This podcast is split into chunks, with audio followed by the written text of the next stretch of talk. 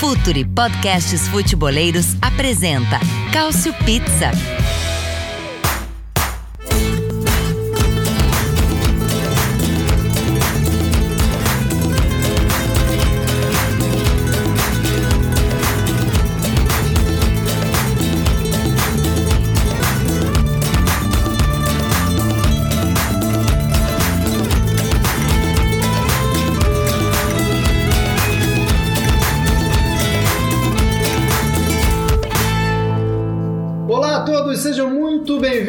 Edição de número 90 do Culture Pizza. Estamos chegando, hein? Daqui a pouco seremos um programa centenário.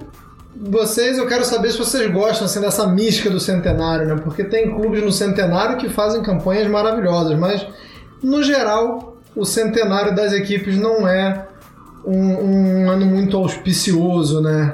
Eu lembro, por exemplo, eu que sou flamenguista, lembro do centenário do Flamengo, a gente tinha o melhor ataque do mundo. Não performou como o melhor ataque do mundo, digamos assim, sabe, Romário Edmundo.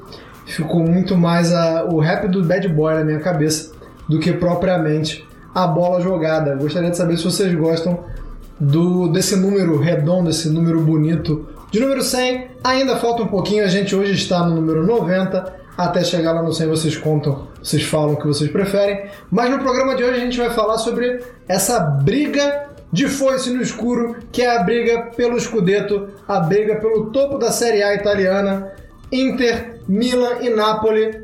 Alguns diriam que também Juventus, mas se o próprio Alegre já tirou a Juventus da briga pelo título, quem sou eu para colocar? Acho que ele conhece um pouco mais da briga. Então, se ele já tirou o corpo fora, não vou ser eu que vou colocar a Juventus na briga. A gente vai falar muito sobre as últimas rodadas, né, de como performaram, de como foram as equipes é, que estão brigando essas da cabeça que eu acabei de citar, Napoli, Milan e Inter nas últimas rodadas, e projetar um pouquinho também do que vai acontecer, do que a gente acha que vai acontecer nessa briga nas próximas rodadas do campeonato italiano. Mas antes da gente começar, o Futuro tem um recado para vocês. Fala futeboleiros, tudo bem? Eu espero que vocês estejam gostando do episódio de hoje. Mas antes de seguirmos com esse bate-papo, eu quero fazer um convite para vocês. Se você quiser receber conteúdo exclusivo no site, ter acesso às matérias fechadas, vai lá na aba Club e faça parte do Futuri Club por apenas 12 reais mensais ou até mesmo em planos semestrais com desconto ou até mesmo anuais. Você ainda vai ter direito a desconto nos cursos do Futuri. Então, fique ligado. Além disso, eu quero lembrar para vocês que esse episódio também tem o apoio do Futuri Pro, o departamento de análise e mercado do Futuri. Seu time gasta menos dinheiro e ganha mais jogos. Para mais informações, mande um e-mail para comercial@futuri.com.br. Tá aí o recado do Futuri. É importante lembrar que a gente está gravando na quarta-feira, noite dia 13 de abril. Então, Atalanta e Roma ainda não decidiram o seu futuro, o seu destino nas competições europeias. Então vai ficar para uma próxima, até porque a gente já falou muito de competições europeias aqui nos últimos programas. Isso não vai virar um clubinho, né? Vai virar um clubinho dos europeus isso aqui. E quem gosta, quem quer um clubinho de europeus é o senhor Anhele, não sou o senhor Anhele. Aqui somos um pouco mais democráticos. Não vamos falar dos europeus nessa semana, mas acho que o meu primeiro convidado, aliás, convidado não, né? O meu parceiro, Caio Bittencourt, vai falar um pouquinho agora, né, Caio? Bom dia, boa tarde, boa noite. Olá a todos. É, um dos assuntos dessa semana é justamente um dos caras de um desses, é, desses europeus, de um dos representantes da Europa, o nosso querido Tammy Abraham, um dos, um dos artilheiros do campeonato que tem feito um grande desempenho, já até aqui já anotou é, 15 gols até essa edição e contando.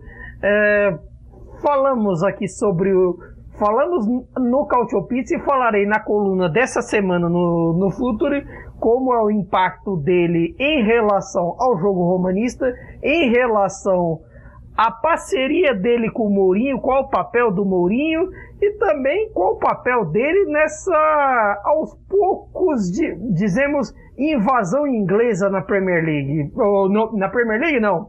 Na Série A, porque a Série A é o lugar, é o lugar onde temos mais ingleses depois da, depois da Premier League. Já passou a Bundesliga, que são seis jogadores, na Série A são sete.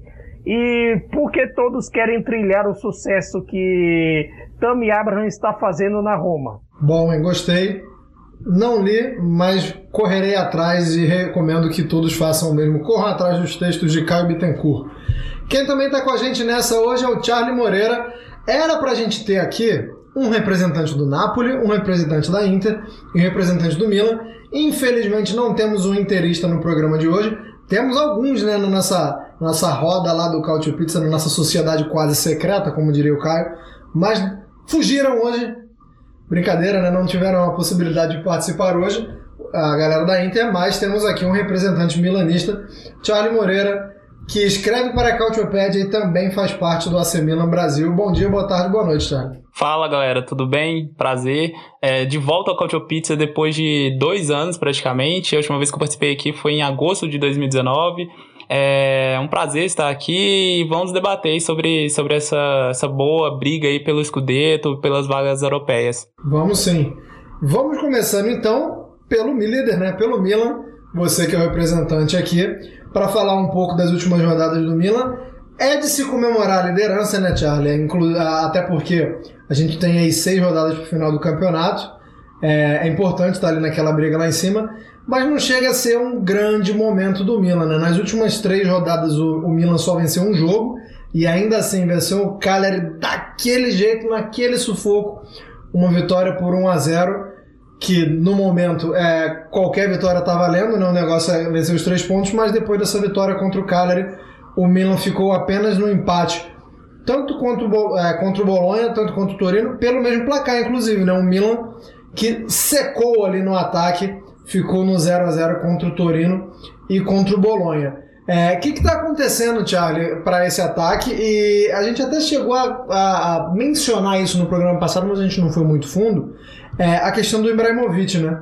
Que o Ibrahimovic volta de lesão, mas não parece inteiro, não parece ele, é, aquele Ibra que a gente está acostumado. A gente sabe que a idade está chegando, mas sempre foi um jogador saudável, né? Sempre foi um jogador que, até já veterano, é, demonstrava uma condição física é muito importante, claro que dentro das suas limitações, né? não é um cara que vai ficar é, marcando lateral, não é um cara que vai recompor muito, mas é, sempre foi saudável e não está sendo assim agora. Queria saber se isso também tem influência direta nessa seca do ataque do Milan, Thiago. É, sim, sim, com certeza.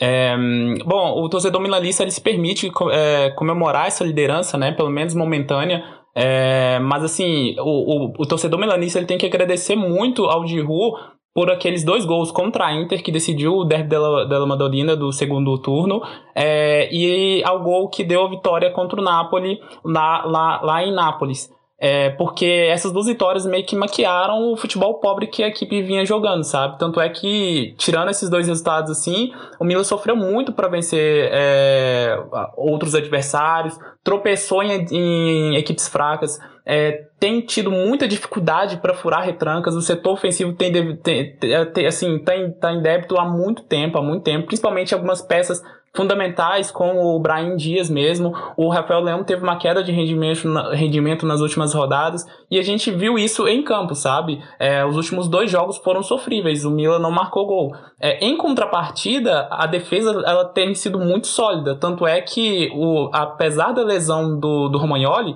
o Calulu entrou muito bem na, na zaga, tá fazendo uma ótima dupla com o Tomori e o time, assim, o, o, time realmente acertou a defesa ali. A questão mesmo é a produção ofensiva. E não tem como você disputar um título pau a pau com a Inter, com, com um time que tem um elenco visivelmente melhor do que o Mila, é, sem marcar gols, sem vencer é, jogos cruciais contra times de, da parte inferior da tabela, sabe?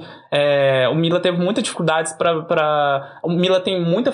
É, ele, ele é, é um time é, mais reativo, então tem mais facilidade em jogar contra times propositivos.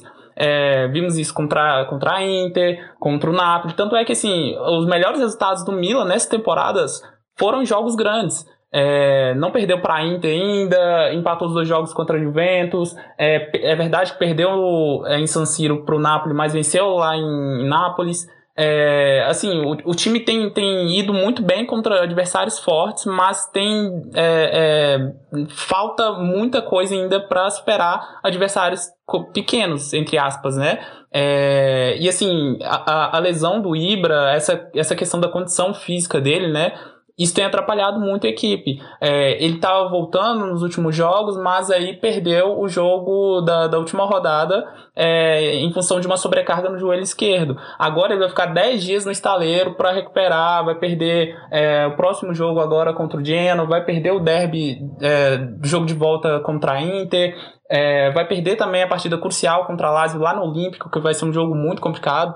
É, então, assim, é difícil. É, portanto, eu acredito que o Milanista tem que agradecer muito ao Giroud pelos pontos que, que, que ele deu ao Milan, né, pela, por essa ilusão. É, é claro que por sermos torcedor e por termos essa veia irracional assim, a gente vai torcer, a gente vai vai apoiar até o final do campeonato. Mas chance de título mesmo, eu acho que o Milan deixou escapar, a Inter tem um jogo a menos. É, acredito que vai tirar essa diferença e vai vencer o Scudetto. Importante é que você falou da defesa, mas não se aprofundou muito, graças a Deus, porque é exatamente o que eu quero começar com o Caio. É um time que, como você falou, gostei muito da, do, da palavra que você usou, um time sólido na defesa. É, e eu queria que você focasse, Caio, em dois nomes, né? É, o, o Manhã, porque a gente até já conversou sobre isso aqui, de como tinha sido uma surpresa boa que é a segurança que o Manhã dá no, no gol do Milan, mas eu queria que você falasse do Tomori também por dois motivos. Primeiro, porque você já falou na sua abertura aí é, a questão dos jogadores ingleses na Itália e, e o Tomori chega a ser a segunda temporada dele no Milan, mas eu queria que você falasse se você esperava uma evolução tão grande, porque é, o Tomori, antes de, de chegar no Milan, ele passa por alguns empréstimos é, quando não estava no Chelsea, logicamente, né, que era o time que ele defendia, mas por empréstimos em equipes que, que não estão num patamar assim de, de, de, de, uma equipe europeia, como é o Milan. É, é um, uma equipe, é um jogador que passou pelo Derby County, que passou pelo Hull City. Então, quando ele chega no Milan, há uma certa desconfiança. Aquela primeira temporada é, é, que ele estava apenas emprestado ali, e nessa temporada é, não seria exagero dizer que é um dos destaques do campeonato na defesa, né? Então eu queria que você falasse do, do manhã e também do Tomori, cara. Championship forma cancha. Esse negócio de como é que é não dá tanta experiência, por mais que não seja o Milan, você formar jogador na, na Championship, ali a criança chora e a mãe não escuta. É um campeonato divertidíssimo para os outros, mas aí é outra história. Dito isso, o Tomori mere merece estar entre os melhores zagueiros do campeonato. Embora eu creia que isso seja uma coisa que seja também de sistema.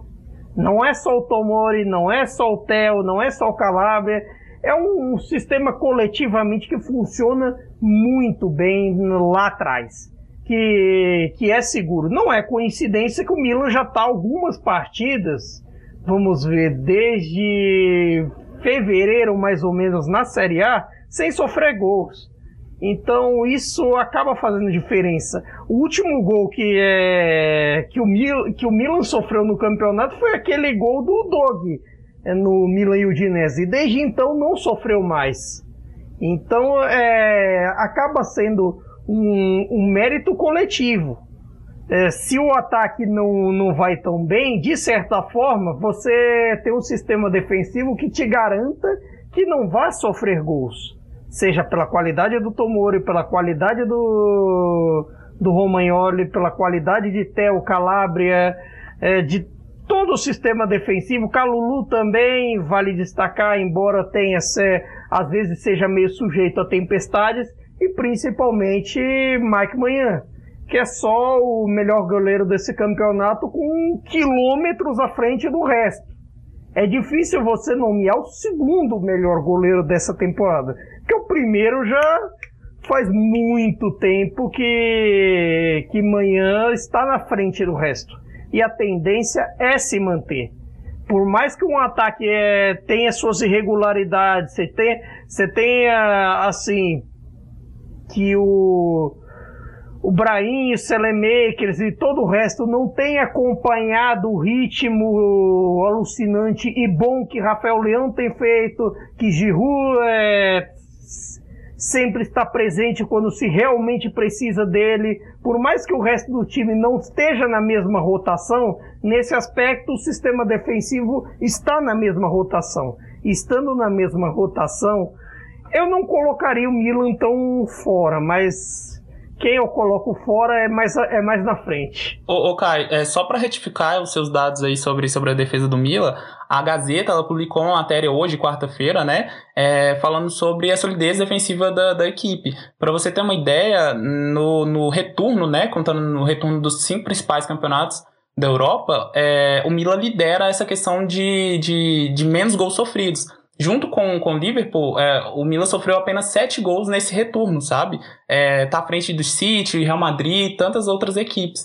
Então isso mostra como que o time tem sido é, 880, sabe? A defesa muito boa e o ataque devendo pra caramba. Exatamente. E... Esse ponto que acaba fazendo o Milan se manter. Eu sou muito daquela tese de ataques ganham jogos e defesas ganham campeonatos. E nesse aspecto não tem como ainda descartar o Milan nesse quesito. E Thiago, eu queria que você também, é, pensando com a cabeça do Piori, né, e se você tivesse o poder de decisão ali, é, como que pode tentar é, dar mais força para esse ataque, né? Porque se você não conta com, com o Ibrahim em boa, em boa condição de saúde, digamos assim, o Ibrahim Dias em baixa, como você falou, o Rafael Leão muito bem, mas é um jogador que muito mais é, puxa a bola, né? muito mais conduz a bola para que alguém venha a finalizar. Então, assim, como, como ele pode tentar melhorar esse ataque?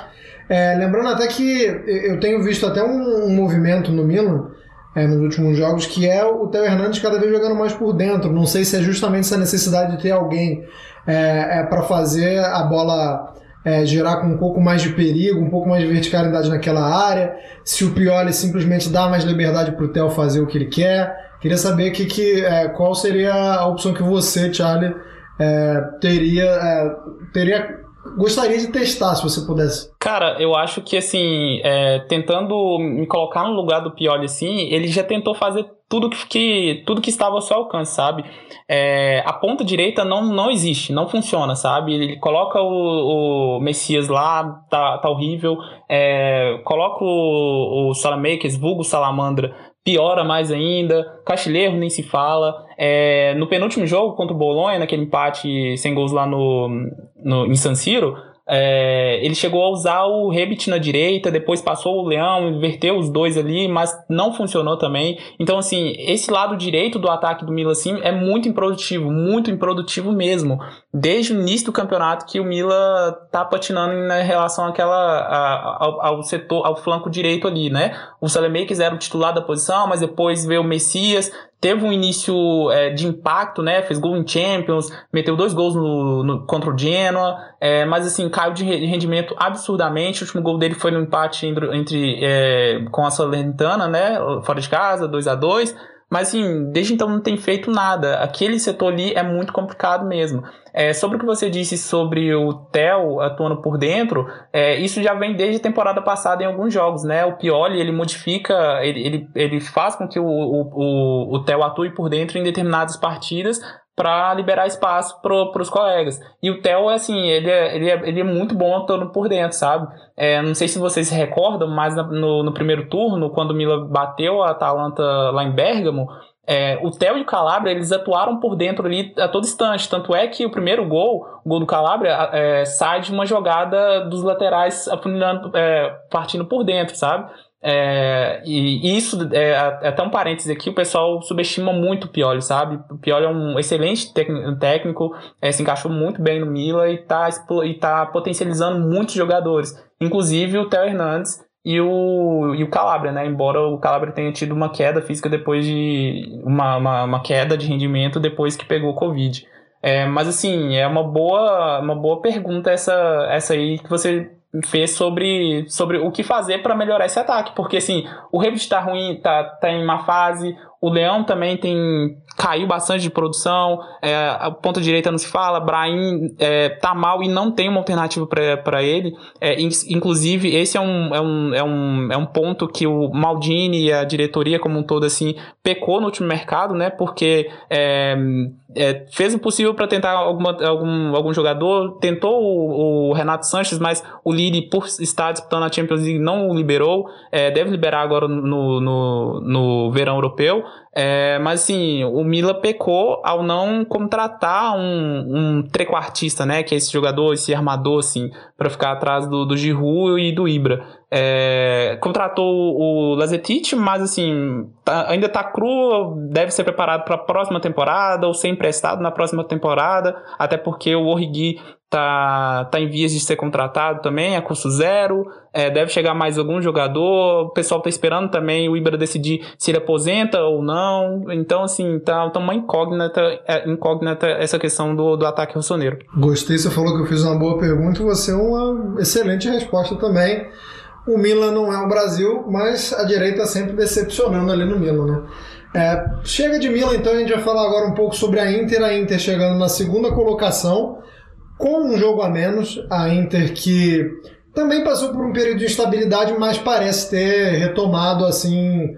É, não vou dizer o, o, o, nível de atuação, até porque a, a vitória da Inter sobre a Juventus foi uma vitória é uma vitória importante, lógico, jogando em Turim, mas uma vitória que pode ter mascarado algumas coisas e uma vitória. Não gosto de usar a palavra injusta porque a Inter teve seu mérito defensivo e segurou o placar, mas é, digamos que foi um, um, jogo bem, bem parelho e a Inter acabou vencendo a Juventus. E depois, aí sim, uma belíssima exibição contra o Verona. É uma vitória por 2 a 0 que poderia ter sido, inclusive, é, maior. Caio, é, nesse momento, a Inter com um jogo a menos.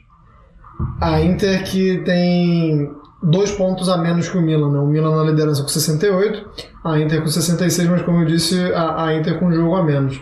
É, é a favorita, né? É, esse, é, esse é o, o, ponto um da minha pergunta, se a, se a gente pode ver a Inter como favorita, não só pela questão matemática, né? Não só pela questão matemática, porque é muito simples apontar que sim, porque vence esse jogo a menos passa o, o Milan.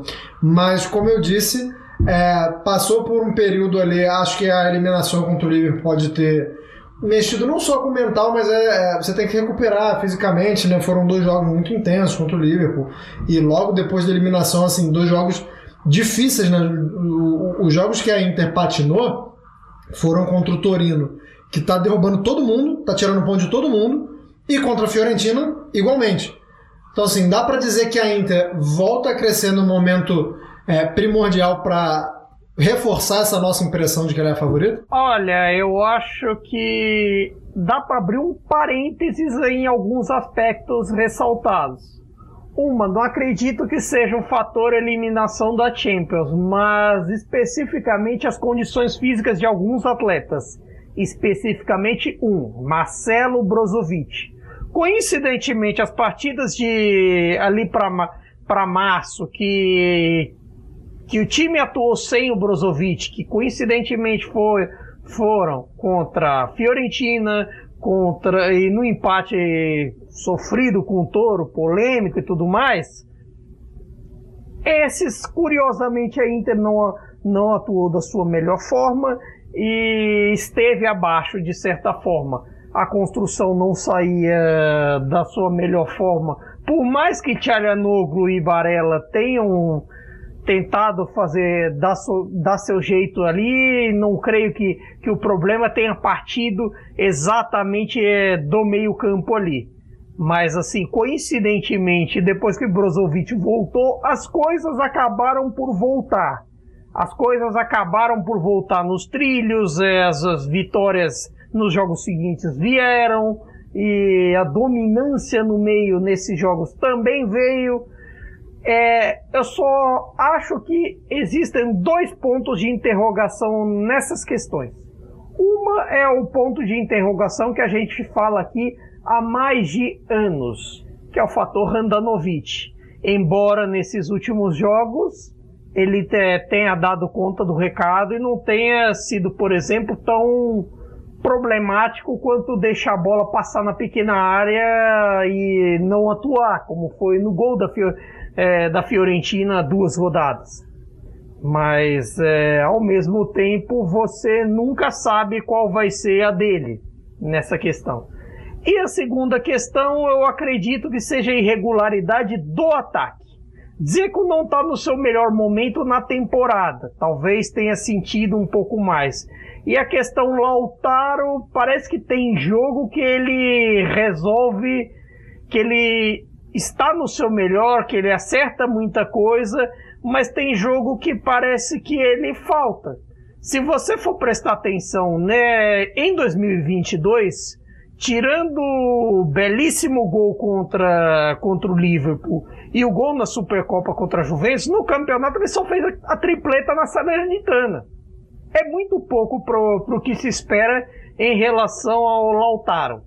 Então, nesse, é, nesse aspecto, a, questão ataque, eu acho que é o que falta um pouco para Inter. Talvez um uma estabilização maior. É claro que é, agora é uma condição, digamos assim, mais favorável que seus rivais na corrida pelo título, tanto o Milan quanto o Napoli, mas a questão também ofensiva, de ir aos poucos é, retomando o poder de fogo do seu ataque. Claro que também vale ressaltar, o meio-campo acaba compensando nesses, é, nesses aspectos. Você tem um Barella que, fa que faz muito também. E para não dizer que não, é, que não falei das flores, um sistema de, de alas que também funciona. O Perisic foi bem diante do Verona, num dos go um gol ele deu passo pro Barella, o outro pro, pro Dzeko, que também voltou a marcar contra o, contra o Verona e é, e é de expectativa do interista que ele se mantenha. Mas é, ao mesmo tempo se espera um ataque com poder de fogo semelhante ao do primeiro turno, semelhante ao que fez a Inter disparar alguns pontos na frente até começar a série instável. O Charlie, é, o, o Caio acabou falando dos alas aí e era uma uma questão que eu ia jogar para você pelo seguinte. Estamos falando aqui de uma temporada é, cansativa, né? excruciante para a Inter de Milão. É, e a gente já citou alguns programas anteriores, nem foi das equipes que, que sofreu mais, né? Embora todo mundo tenha a sua cota de sofrimento nessa temporada que, que parece que, que pegou praticamente todo mundo. É, nesse momento da temporada, eu enxergo que o, o, o, mapa da mina, a mina de ouro da Inter, está nessas alas, né? O Dumfries muito mais por uma questão é, de de, de, de participação, né? não necessariamente sobre efetividade, é, é um, um, garoto que ainda peca muito no, no, na hora de finalizar ou de tomar a decisão de finalizar né, ali no ataque, mas a gente não pode falar o mesmo do Perisic, acho que o Perisic vive é, talvez um dos grandes momentos da carreira dele. A gente está falando no momento da temporada em que está todo mundo cansando. Se a Inter, vou até bater na madeira aqui para o pessoal não falar, o pessoal da torcedor da Inter não falar que eu estou zicando, tá? Se a Inter perde esse, esse, esse ponto fortíssimo que tem de alas aí, o é, que, que faz? Porque, é, para mim, tá, tá carregando a equipe. Lógico que, como o Caio falou, o Brozovic volta e melhora um pouco, o Barella também, mas eu acho que não tem nem comparação o que os alas estão fazendo, até porque é, o Perisic até na defesa tá ajudando, né? Nesse último jogo contra o Verona, por exemplo, ele fez uma dupla com o Di Marco ali na esquerda, é um absurdo que o Perisic jogou e, e vem jogando, mas é, tem, tem risco, assim, se, se um adversário é, neutraliza muito bem, ou se acontece alguma coisa física, ou se simplesmente cai mesmo o nível dos dois. É, fica muito em risco essa, essa corrida pro título para Inter? Cara, é, eu concordo muito com você e vejo hoje o Perisic como um dos melhores jogadores da Inter nessa temporada, sabe? Acho que ao lado ali do Skriniar, do Bastoni, do Brozovic, eles são os pilares ali desse, desse time da Inter, que, que, que são jogadores que, que mais mantêm a constância ali, né? É, e você falou uma coisa que é muito importante, cara. Muitas peças é, que brilharam no primeiro turno, assim, caíram demais de produção. É, e aí a gente, a gente fala do, do Barella, que não teve, que não teve folga. Ele jogou o campeonato inteiro do ano passado, ele folgou apenas no último jogo, o último jogo de comemoração do título. É, jogou a, o, a Eurocopa inteira até a final. Agora tá jogando essa, essa temporada inteira também. Então, assim, o cara parece que é, que é máquina, sabe? Só que isso reflete no desempenho em campo. Ele caiu de rendimento nesse segundo turno. E um, um rendimento, uma queda de rendimento é bem visível. Outro jogador também do, do meio de campo é o Xeliano Gu. É, um, é, caiu bastante, assim como aconteceu na temporada anterior com o Milan, né? Ele fez um primeiro turno muito bom, mas aí patinou no, no segundo.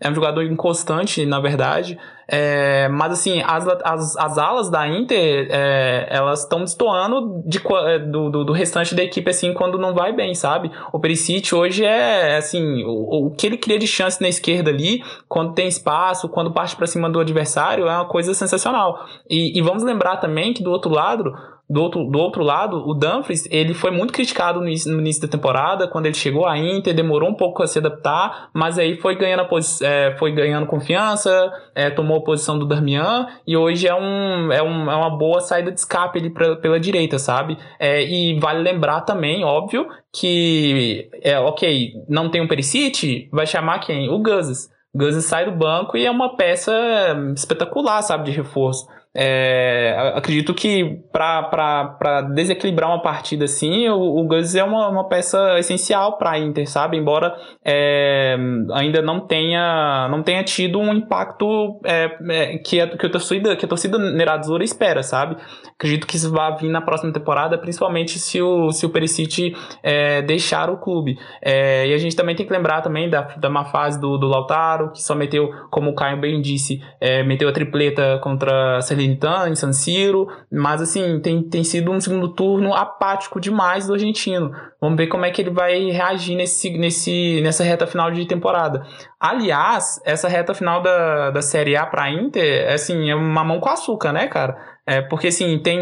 É, é, vai ter o Spezia na. na, na eu ia trazer a tabela agora, mas, mas se adianta, pode, pode falar aí. Eu achei a tabela da Inter bem é, como posso dizer, acessível. Sim, sim. Em comparação com a do Miller e a do Napoli, a, a, a, tabela da Inter é a melhor possível, sabe? Porque assim, pega o Spezia, aí depois tem o, o jogo da volta contra o Milan, da Copa pela Copa Itália, né? E aí pega a Roma e aí depois pega Bolonha, é, que naquele jogo atrasado, o Dinese lá em Udine, que pode ser um joguinho é, complicadinho, porque jogar com o Dinese lá não é fácil. Tem o, a, o Empoli em casa, a, o Cagliari lá na Sardenha e finaliza o campeonato contra a Sampdoria, né? Mas assim, pelo, pela, pelo que eu acredito aqui, né, o meu prognóstico é que até essa última rodada aí a Inter já, já tenha conquistado o escudeto. A menos que, nossa, aconteça um desastre muito muito grande para que essa para que esse escudeto, o vigésimo, né, que vai, vai, vai vir a segunda estrela, não vá para Piano Gentili. É, eu, eu, ia focar mais nessas três últimas rodadas, né? Quando eu falei que ia passar a tabela para vocês, é, e para quem tá ouvindo a gente, vai focar mais nas três últimas rodadas, porque Empoli, Cagliari e Sampdoria, digamos que a Inter chegue é, à frente ainda, né? É, que, como você falou, tem um jogo a que, que vai ser disputado contra o Bolonha. Digamos que a Inter chegue à frente, vai ter essas três últimas rodadas. Misericórdia. Né? O Empoli, eu, eu fui pesquisar hoje mais cedo. O Empoli não vence há 15 rodadas, gente. E é um time que fez um primeiro turno muito razoável. Foi um time que fez é, jogos excelentes no primeiro turno e, e, agora não vence há 15 rodadas. Depois pega o Cagliari. É, resta saber como é que vai estar o Cagliari até lá, mas a, aí também já é muito, muito exercício de futurologia, né? Não dá pra gente também é, tentar analisar o cenário é, com tanta antecedência assim. Esse jogo é dia 14 de maio ainda, é, é, daqui a quase exatamente um mês. Não tem como a gente saber, mais hoje é, parece uma tabela muito acessível, principalmente esses três últimos jogos aí. É, sobre a questão Gozen que você falou, é um negócio que fica me martelando, porque querer ver o Gozen é, jogar mais minutos eu quero, né? Porque a gente fica assim, ah, o Gozen não rendeu. Mas acho que é porque não jogou muitos minutos. Mas como é que vai jogar muito se o Perisic está destruindo no lado esquerdo? Então, assim, é, é, é, uma, é um paradoxo, né? Que a gente queria ver ele jogando mais, mas a gente entende porque ele não está jogando mais. E acho que o torcedor da Inter, ao mesmo tempo que quer ver ele mais em campo para saber, para se certificar que foi uma boa contratação ou não, também não quer que ele jogue, porque ele jogar significa o Perisic não jogando. É, então acho que é um paradoxo muito importante, muito interessante nesse final de temporada aí. Um problema para Simone Inzaghi. É, vou passar para o Napoli e já vou começar jogando para o Caio pelo seguinte: falei agora que o Empoli não vence a 15 rodadas.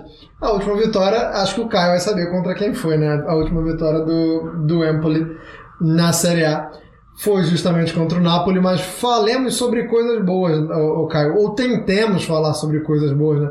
Até porque é, o Napoli não venceu na última rodada, mas vinha em um momento de ascensão até é, é, essa, essa derrota contra a Fiorentina. É difícil tentar ser otimista e tentar falar sobre coisas boas depois de uma, de uma derrota com muito, acho que muito mais pautada por erros individuais né, do Napoli. É, essa, essa vitória contra a Fiorentina, mas assim, as, as rodadas anteriores, principalmente a vitória contra a Atalanta, é, dá para fazer com que você ou o resto da torcida do Napoli ainda mantenha um pouco de otimismo para para o que vem pela frente, cara? Assim, é difícil o otimismo, porque o Napoli é, é, é, aquela história que eu sempre falo. Esse time é capaz de vencer jogos que você não conta, de fazer atuações que você não conta, fazer as, o melhor tipo de atuações possíveis num dia e chegar no outro e não ver a cor da bola. E, o curioso é que nessa temporada tem sido a distância muito curta entre um e outro. O time é capaz de ganhar da, da Atalanta em Bergamo com a, uma grande atuação coletiva, com uma atuação primorosa, isso no, com um time desfalcado, e vai perde para a Fiorentina em casa com o time completo. E não foi a primeira vez que isso aconteceu na temporada. Se você for lembrar depois de uma vitória arrancada contra a Lazio, perde, perde para o Milan. Depois de ganhar do Milan em San Siro, foi capaz de per perder para o Spezia em casa, sem nem, é, sem nem sofrer um chute a gol do Spezia, porque foi um gol contra do Juan Jesus. Então, é muito complicado. O que, o que você diz em relação ao Napoli? Talvez é ver algumas coisas individuais, ver algum, alguns desempenhos, a, a confiança no, nos grandes nomes da equipe, no, no, no Zimé, no, no Koulibaly, no, até em alguns momentos do sistema defensivo, mas ao mesmo tempo você fica com uma pulga atrás da orelha com o desempenho de alguns nomes desse time com desempenho abaixo do Zilinski, com desempenho abaixo do, do com desempenho abaixo de Lozano e Politano. Tudo bem que eu creio, e, e creio cada vez mais após, de, após essa derrota diante da Fiorentina, que talvez o, as pontas não estejam funcionando do mesmo jeito que funcionavam na era Gattuso, nas eras anteriores, por conta de, de repente, é, as pontas estão mais distantes do principal atacante, é, nesse momento o Osimhen. E talvez é, jogar um pouco mais distante é, in, interfira no, no, baixo desempenho do ensino, no baixo desempenho do Politano, no desempenho cada vez mais burro do Lozano, porque é impressionante, impressionante, e num desempenho bem irregular por parte do Zilinski que é, acaba sendo uma coisa que assim decepciona nesse, nesse aspecto. Embora, vale dizer, o time até faz gols. O time cria seus gols, cria é, suas oportunidades, mas ao mesmo tempo, o que era um, um aspecto positivo do Napoli nesse campeonato até o primeiro turno, até meados do, do segundo turno, é que o time tinha um sistema defensivo sólido. Um time, é, sistema defensivo que chegou até a ser a melhor defesa do campeonato. Só que desde a vitória contra o Venezia em fevereiro, em todos os jogos, todos os jogos desde então, o Napoli sofreu ao menos um gol. O que, o que tem sido preocupante de certa forma. É claro que você, tem, você pode ressaltar nesse momento que, que o Di Lorenzo se machucou, teve uma lesão um pouco longa, e aí tem os interpérios do, do Zanoli de ser jovem e tudo mais, Você tem o eterno problema Mário Rui, que é capaz de te fazer uma partida como Roberto Carlos e é capaz de no jogo seguinte ser o Gresco, então é, é irregular. E também as questões é, Hakmani e Koulibaly, que ou por suspensão ou por lesão não estão mais jogando juntos, e aí entra o Juan Jesus que também é outro sujeito a tempestades, é capaz de jogos ótimos num dia e é capaz de outros nem tanto. E nesse aspecto, é, esse sujeito a tempestades acaba por ser o que separa o Napoli do topo, o que separa o Napoli de uma condição melhor na, na disputa. Porque eu sempre digo há, tempos essa frase que é que o Napoli nos seus melhores dias é capaz de ganhar de, de, de ganhar de todo mundo e dos piores dias é capaz de perder de todo mundo. E nesses aspectos, numa disputa por título, isso faz diferença. O simplesmente perder de todo mundo nos seus piores dias acaba por fazer que na hora do desempate, que na hora da, da disputa de pontos, você fica, fica atrás por conta disso. Na hora de, de você ver agora a separação entre, entre o Napoli atrás de Milan e Inter, você pensa nesse momento nos, nos tantos jogos que o Napoli perdeu em casa nessa temporada. Foram cinco derrotas em casa, das seis derrotas da, na, na Série até o momento, foram cinco em casa. É, os mais supersticiosos, inclusive, atribuem isso ao nome da mudança do estádio também. Né? Ah, uh. Olha, olha que eu tenho algumas superstições com relação a isso. Uma, eu não gosto. Eu, por mim, mantinha o mesmo esquema do. Como torcedor, mantinha o mesmo esquema de, de San Siro. Que é San Siro e Giuseppe Meazza também. Não troca de nome igual a galera fala. Mas se fala os dois e acerta os dois, tudo lindo, maravilhoso.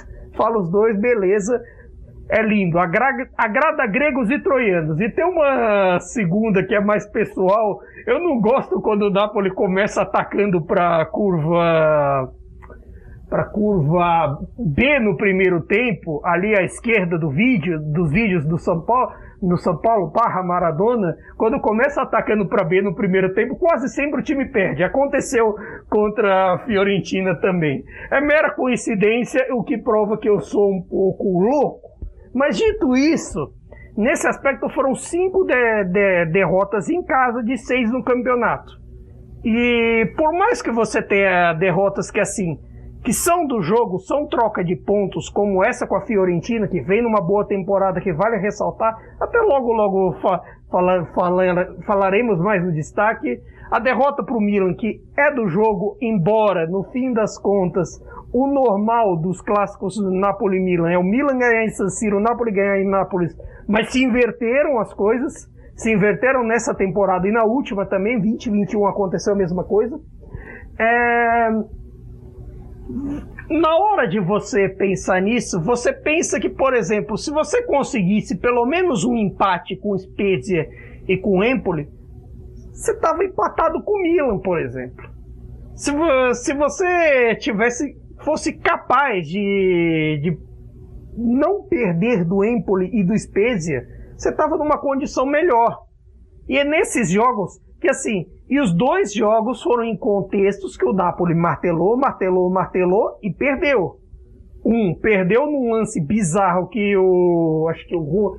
Foi o ou Juan Jesus, não me lembro, que cabeceou nas costas do Cutrone e entrou, e o outro num gol contra do Juan Jesus, sendo o único time segundo a Opta, a ser capaz de perder um jogo sem levar uma finalização a gol, o que é bizarro.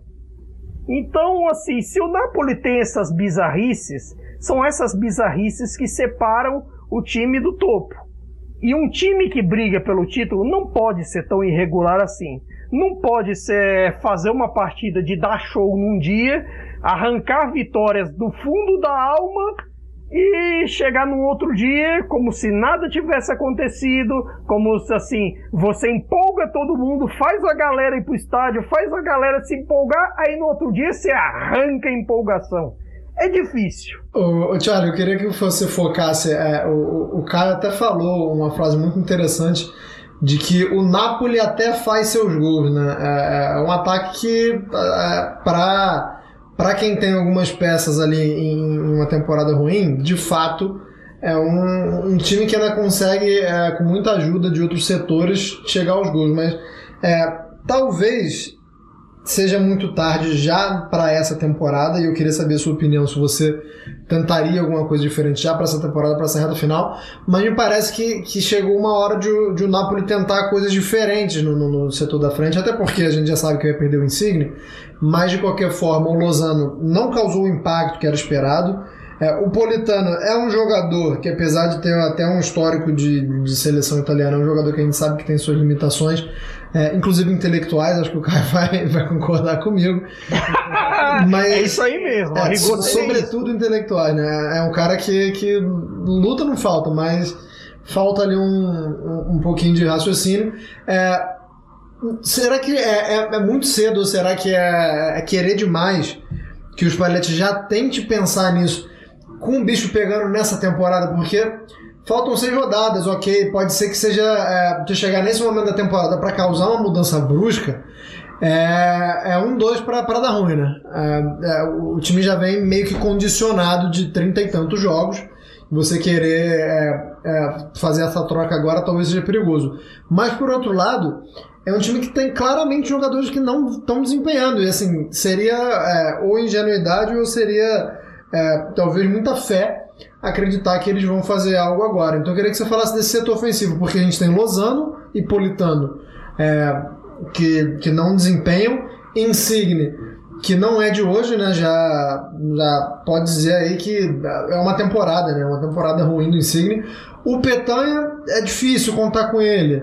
É, assim, é, é, o mesmo caso do, do, do, Politano, né? Até tenta e tal, briga ali, briga às vezes com a bola, inclusive. O Petanha, é, para contextos específicos, pensar... vale ressaltar. E tá machucado. Uhum. Tá machucado. Uhum. Se a gente for parar pra pensar, o, o, o, a confiança mesmo, você só tem no, no Ossiman.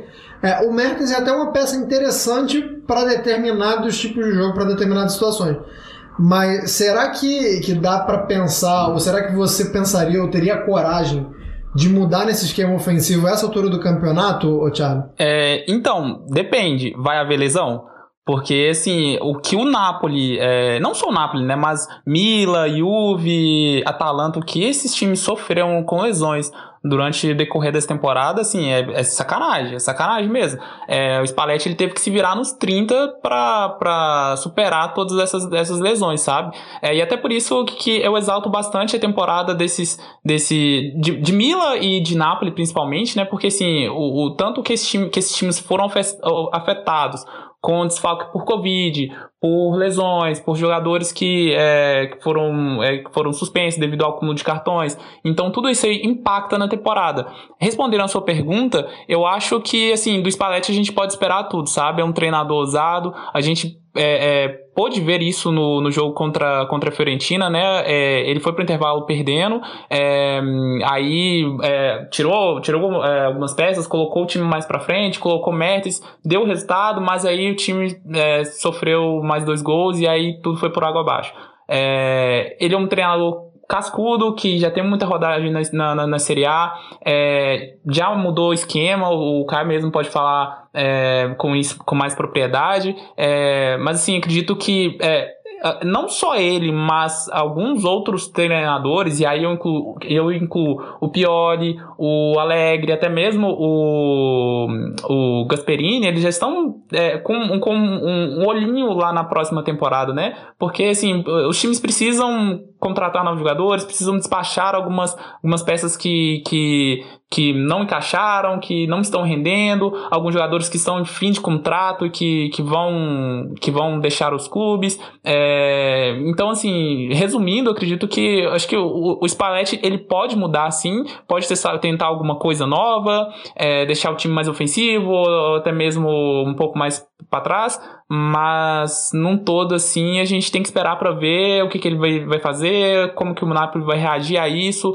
se isso vai ser benéfico ou maléfico. É, então é melhor a gente esperar para ver as próximas rodadas e ver o que, que o Careca vai, vai decidir.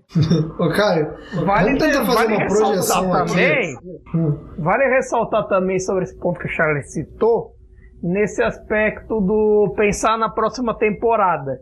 Nesse aspecto, com um novo fair play financeiro da UEFA vindo aí com novas coisas, pensando numa espécie de não um teto salarial, mas assim, de certa forma você não estourar tanto 70%, já tem time se mexendo, já tem time pensando assim nas, per nas perdas de pandemia que de repente podem é, mexer nos contratos, procurar uma redução de salários, é, a Juventus já está pensando nisso, por exemplo, na renovação do quadrado, oferecer um, um salário menor. É, nessas, nessas histórias do Napoli, está muito em dúvida as renovações do, do Ospina e do Mertens, e é bem provável que os dois não renovem nesse momento por conta de salários altos para a realidade e para a realidade do clube e em relação ao que podem produzir na frente, até por conta de idade e tudo mais.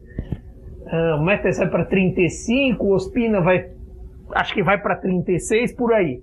E de certa forma, os clubes já estão trabalhando um pouco nisso. Napoli, especialmente, nesse, nesse quesito. E nesse aspecto vale ressaltar. Mas Quanto ao Spalletti, quanto ao Napoli, vale pensar que cada jogo é uma história, porque nos jogos do Napoli tudo pode acontecer, pro bem e pro mal. Inclusive na questão das lesões também, e é por isso que vou te, parar, vou te passar agora uma, uma tarefa em glória, que é tentar fazer uma projeção de como é que o Napoli vai chegar nas últimas rodadas, né? Porque a gente falou aqui dos próximos compromissos é, da Inter, que tem uma tabela bem mais tranquila do que o Napoli. É, o Napoli pega na sequência agora Roma, Empoli, Sassuolo e Torino. Não vou focar nas últimas rodadas não, tá? Quero saber se você acha que o, que o Napoli vai chegar vivo ali no finalzinho. É, porque contra a Roma, acho que a Roma é, tá, tá em, em, em outro campeonato, né? A Roma tá é, não quero usar essa palavra porque nenhum torcedor romanista fica exatamente tranquilo mas a Roma está ali se vendo numa situação razoavelmente confortável. Porque a, Atalanta, o Gasperini já falou hoje que se a Atalanta, é, por um acaso, passar do Leipzig, o foco vai ser Liga Europa. É, a Fiorentina está a quatro pontos atrás, embora tenha um jogo a menos. E a Lazio, eu particularmente não vejo força da Lazio para para chegar nas últimas rodadas. Acho que a Lazio é aquele time que, se o Immobile estiver bem, vai arrumar alguma coisa, se o Roma não estiver bem, é, não, não vai ter de onde tirar. Então acho que a Roma tá, tá, tá razoavelmente tranquilo. A da Lazio, é, vale ressaltar uma coisa: o desempenho da Lazio nas últimas rodadas não tem sido bom. Não tem, até consegue alguns resultados aqui e ali, meio assim assim, mas não, é imóvel. o desempenho não empolga, como por exemplo é o da Fiorentina. E a Fiorentina tá empolgada. Esses 3 a 2 é, feitos sobre o Napoli foram merecidos. É um bom desempenho do Nico Gonzalez, dos atacantes, tanto, tanto o Arthur Cabral, que tem começado bem, quanto o Piontek. Tem sido interessante esse começo e vale ressaltar o quão bom é o time da Fiorentina. E merece a vaga na Europa e não à toa. Fizeram uhum. treino aberto essa semana no Frank e lotaram. Foi quase é, um, um momento de jogo ali tá todo mundo voltando a sonhar com a Fiorentina na Europa. Mas eu não concordo com esse papo de Roma tranquila, não. Sabe por quê? Porque numa dessas, cinco pontos atrás da Juventus, é claro que a Juventus não tropeça, é claro que a Juventus tem uma tabela mamão com açúcar, a mais mamão com açúcar dos quatro, mais do que até do que a Inter, porque é só são só as equipes que não são nem as que estão brigando por alguma coisa lá embaixo, tipo a turma Samp, Carari, o Genoa e por aí vai. Não, é tipo galera de férias mesmo. É a galera que já tá perto dos 40 pontos e beleza, vida garantida. Mas no, é, no caso da Roma, de repente 5 pontos, de repente alguma coisinha assim, dá para sonhar com Champions League Em pontuação, em desempenho, tá melhorando. Tá melhorando o sistema defensivo, tá melhorando o Abra, leiam minha coluna também, Zaniolo também naquelas e a Roma tá, tem crescido, tem ficado um pouco mais sólida. Então, então vamos, vamos, focar então no, no, no, que eu perguntei, a projeção da, do Napoli. Então você acha que o Napoli não, não, não, não vai ter. Você acha que a Roma não tá tranquilo o suficiente Nenhum, pra... dos nenhum dos jogos do Napoli eu posso dizer que é tranquilo. Nenhum. Seja, seja pelo aspecto, pelas irregularidades. Nem contra o Empoli fora de casa. Pela, pelas irregu... Seja pelas irregularidades do Napoli, claro, dele mesmo, que é uma questão, seja pela, pelo próprio calendário em si. Porque se você for ver, a Roma tem o aspecto do clássico. Tipo, se a Roma tivesse em último, seria seria difícil. Imagina a Roma do Mourinho, a Roma bem e a Roma revigorada. É difícil do mesmo jeito. Uh, se aí depois, Empoli. O Empoli, mesmo que o Empoli não ganhe no campeonato, ganhou uma vez na Copa contra o Verona depois, mas depois disso mais nada, não ganhou em 2022 ainda. Mesmo que o Empoli não tenha, não tenha ganho, vale ressaltar uma coisa. O Napoli no Carlo Castellani, estádio do Empoli, só ganhou uma vez na história. Tipo, e não foi nem na época do Maradona, foi agora em 2017 com o Sarri, que tipo, um jogo até que o Napoli teve ganhando de 3 a 0 é, o Empoli descontou para 3 a 2 no último lance quase o Empoli empata. E tipo, só isso teve. Costumeiramente o Napoli vai lá e se dá mal. Tem esse aspecto. O Sassuolo, para qualquer clube que não se chame Juventus Futebol Clube, ele é um, ele é um problema. A Atalanta viu isso no fim de semana. Uma pedraça viu? no sapato, não é uma é, pedrinha. A Atalanta é viu isso no fim de semana, até com. Vale ressaltar com o bom desempenho do nosso querido Traoré. Esse, estou gostando de ver nessas últimas rodadas, vale, vale uma olhadinha. Vale uma olhadinha e vale ressaltar também que Scamaca renovou o contrato até 2027. Teremos mais coisas aí pro, pro Sassuolo. Coisas, notícias boas pro Dionísio. E até o Sassuolo também é um fiel da balança, porque vai estar tá na tabela do Milan também. E o Torino, o Torino do Juric é um time complicado. Ao mesmo tempo que ele tem uma dificuldade enorme em fazer gols, tem alguns problemas ali com o Belotti, alguns problemas com o Brecalô e tudo mais, e os gols não saem da mesma forma como saem em outras equipes ali do mesmo pelotão, como o próprio Verona, às vezes o Bolonha tem um desempenho ofensivo melhor também. É, ao mesmo tempo ali, o, o, sistema de defender deles é perfeito. O sistema defensivo do Juric é simplesmente maravilhoso de se assistir, até de certa forma. Eu me peguei assim, secando o Milan ali no fim de semana, é muito bom o que o Bremer faz, é muito bom o que o sistema defensivo do Torino faz. Claro que também tem aquela coisa meio até porradeira, de certa forma. Eles usam e abusam das faltas, até um time que excessivamente leva alguns cartões por isso, mas é um sistema bem interessante. E até pensando então, assim, resposta, resposta muito grossa, então, é já que você falou, já que você falou dos confrontos contra a Roma, contra a Empro, contra o Sassuolo, contra o Torino a gente pode tirar o Napoli da briga pelo título então, né? Porque você você acha que o Napoli vai ter dificuldade contra todo mundo. Não, até os outros, os outros, os outros dois finais, de certa forma, tem. Porque o Genoa, o Genoa, tudo bem, tem dado uma melhorada com o Blessin e tudo mais, mas mesmo que chegue morto de certa forma, não, não creio que será um jogo fácil. Spezia é a mesma coisa, mesmo que chegue com a vida resolvida na reta final. Tudo bem que no fim das contas, alguns jogos vão acabar é, assim, tanto de Milan, quanto de Inter, quanto de Napoli, quanto de Juventus, a vida vai acabar sendo definida também por conta do que acontecer lá embaixo.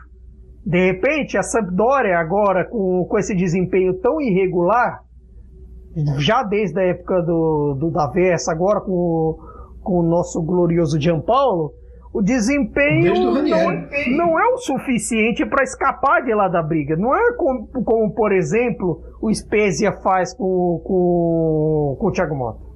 Que, se, que é um desempenho que está conseguindo escapar da briga. Ou mesmo que o Empoli fez lá atrás, que o Empoli, assim, por mais que não tenha ganho um jogo em 2022, ele, não, ele tá 12 pontos da frente do Genoa, que é o primeiro da zona. Então, de certa forma, ainda assim, tipo, tá ali salvo quase. Agora, Sampdoria e o Cagliari não. A, a Salernitana ainda sonha com alguma escapada, mas tem que ganhar jogo. Tem que parar de empatar. É, melhorou muito, mas os números são cruéis com a Salernitana. É. Aquela, é uma melhora tardia. É, ô, Thiago, então assim, mais ou menos resumindo, o Caio não acredita mais que o Napoli vai chegar lá na briga. Você. Que, uh, quero saber quem vai ser o campeão. Inter ou Milan, Thiago? É, então, eu acredito que a Inter vai levar o caneco, é, o tricolor, na verdade, né? É, mas deixa só, só é, dar um comentário em cima de algumas coisas que o Caio disse. É, sobre a Fiorentina, cara, para mim a Fiorentina é tipo Robin Hood, sabe? Rouba dos, do, dos ricos e entrega pro, pros pobres para os pobres, né? É, vamos ver como é que vai ser essa reta final, porque assim, ela tem a Juve na última rodada, a Roma, tem o Mila, é, então assim, tenho certeza que ela vai arrancar alguns pontinhos desses times assim, mas ainda tem o Dinese, esses times mais fracos, né? É, a outra coisa é que o Scamaca ele renovou, mas até 2000, até junho de 2000 e 2026. É, e sobre essa corrida, essa reta final aí, Pô, pra mim tá, tá tudo desenhado pra Inter ganhar, sabe? Não só pelo, pelo calendário, pelo, pelo calendário mais fácil, assim, é, mas por ter mais elenco, é, por ter um, é, peças mais desequilibrantes, sabe? Então acredito que tudo isso favoreça a, a Inter. E só um ponto em relação a, essa, a esses últimos cinco, a esses últimos seis jogos é, de Série A do Mila é que, assim, desses seis jogos, quatro serão contra times é, que propõem jogo, sabe? É, Lazio, é, na verdade, Lazio não, né? Lazio é reativo. Mas times que, que atacam o adversário. É, porque o Mila tem tido muita dificuldade contra times que, que, que fecha a casinha é, com, a, com a, dificuldade de, de, de propor jogo, de criar ações ofensivas, com todas as, as peças ali do ataque ali em má fase, o time tem, tem, tem, tem batido e voltado, sabe? Não tem criado muito, não tem feito, feito gols. É, então, assim, acredito que contra a Lazio, contra a própria Fiorentina, é, contra Atalanta contra o Sassuolo, assim, o Mila, se tiver um bom dia, possa, possa alcançar a vitória, sabe? Mas num todo assim eu não vejo esse time aguentando o baque até o final para vencer o Scudetto. Vamos ver na Copa Itália, né? Tem um jogo de volta agora na, na próxima terça-feira contra a, a Inter. Se vencer, vai pegar a Fiorentina ou a Juve, e aí a gente vai ver se o Milan vai terminar a temporada com um título. E isso vai impactar também a, a decisão do Ibra de se aposentar ou não, né? Porque ele já disse, ele já declarou isso numa entrevista recente, que só vai pendurar chuteiras se, se vencer algum título com o Milan vai vir nessa temporada? Se vier, ele vai mesmo se aposentar? É, se não vier, ele vai é, forçar a barra para tentar jogar a próxima temporada? Como é que vai estar o físico dele? Então, são todas perguntas, são é, várias perguntas que a gente tem que é, esperar o decorrer da temporada, o final da, da Série A. O Milan ganhou minha torcida para ganhar a Copa Itália, então. Se a, se a aposentadoria do Ibra depende disso, estou torcendo para o Milan levar que é uma malaça. já, já gostei muito do Ibra, tá? Já achei um atacante fenomenal, assim. Gostava muito de assistir o Ibra jogando, mas ouvir o Ibra não é tão Você prazeroso. gosta do profissional, do pessoal. É, é, é tipo assim, ele, ele, é um personagem, sabe? O pessoal é, é compra essa ideia do, do, personagem dele. Mas assim, pra, pra, pra nós, torcedores do Milan, assim, velho, o Ibra é uma grande figura, sabe? Ele é um pai pra Pô, todos os, os, jogadores, assim, sabe? E a liderança que ele exerce. É, né? exatamente, exatamente. O cara é um, é um senador lá do, do, do, vestiário, sabe? E assim, isso não. Isso, ele, mesmo ele sendo um senador lá, ele opta por não é, vestir a abraçadeira de capitão, de não usar a abraçadeira. É, então, assim, é um, é um grande líder. O Milan mudou, mudou a chave depois que ele e o, Kikaé chegaram ao clube em janeiro de 2020. 20? Foi. 2020? Nem lembro, mas enfim. é. É, então, assim, um cara sensacional que, para nós, torcedores do Milan, vai fazer muita falta, que é uma figura graça. Ou seja, merece um título, Ibra. Merece esse título para, enfim, pendurar a chuteira. Caio Bittencourt, considerações finais, queridos. Muito obrigado, mais um prazer tê-lo aqui comigo novamente. É, até para não dizer que descartamos totalmente a Juventus, até vamos falar um pouco dessa tabela aqui da Juventus, que de certa forma. Quem descartou quer... não foi a gente, não, foi o Alegre. Quem não é, gostou sim, reclamou é, o Alegre. O, Ale... o Alegre, ele faz essas coisas de discursinho, de dizer, ah, a gente tá muito por fora, que não sei o que, não sei o que lá. José Mourinho chamaria isso de mind games, né, cara? Paraculata, paraculata, é uma paraculata isso. Porque no fim das contas, olha a tabela.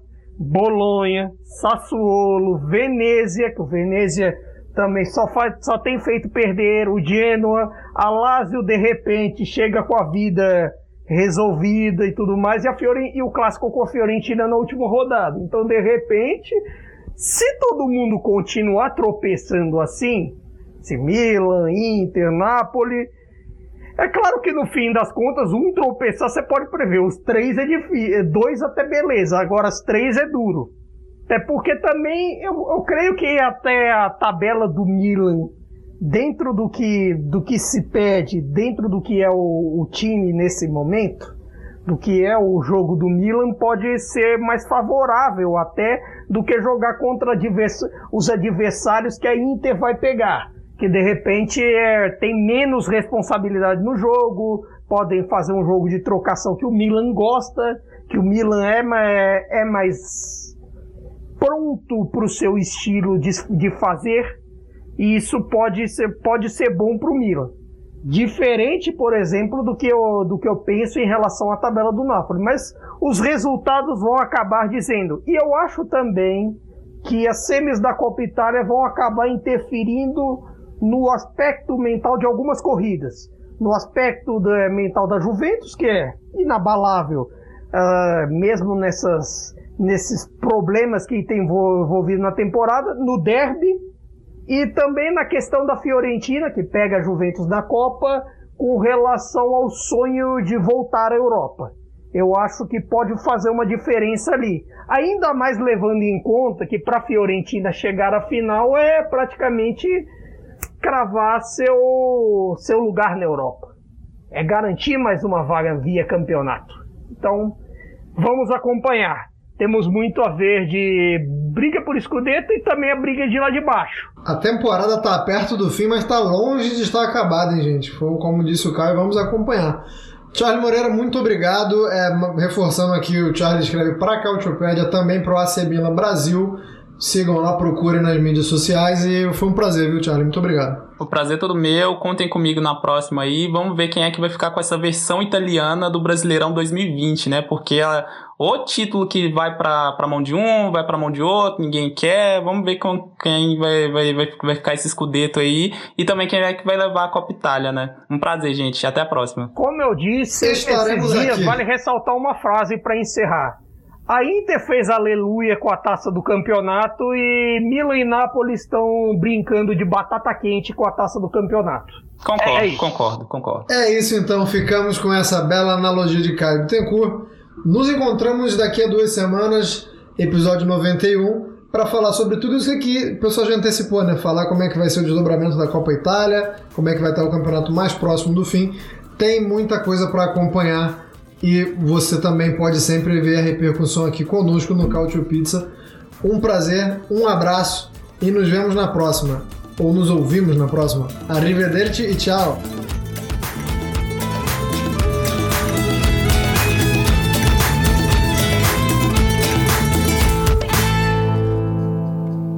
Futuri apresentou Cálcio Pizza. Acesse www.futuri.com.br e pense o jogo.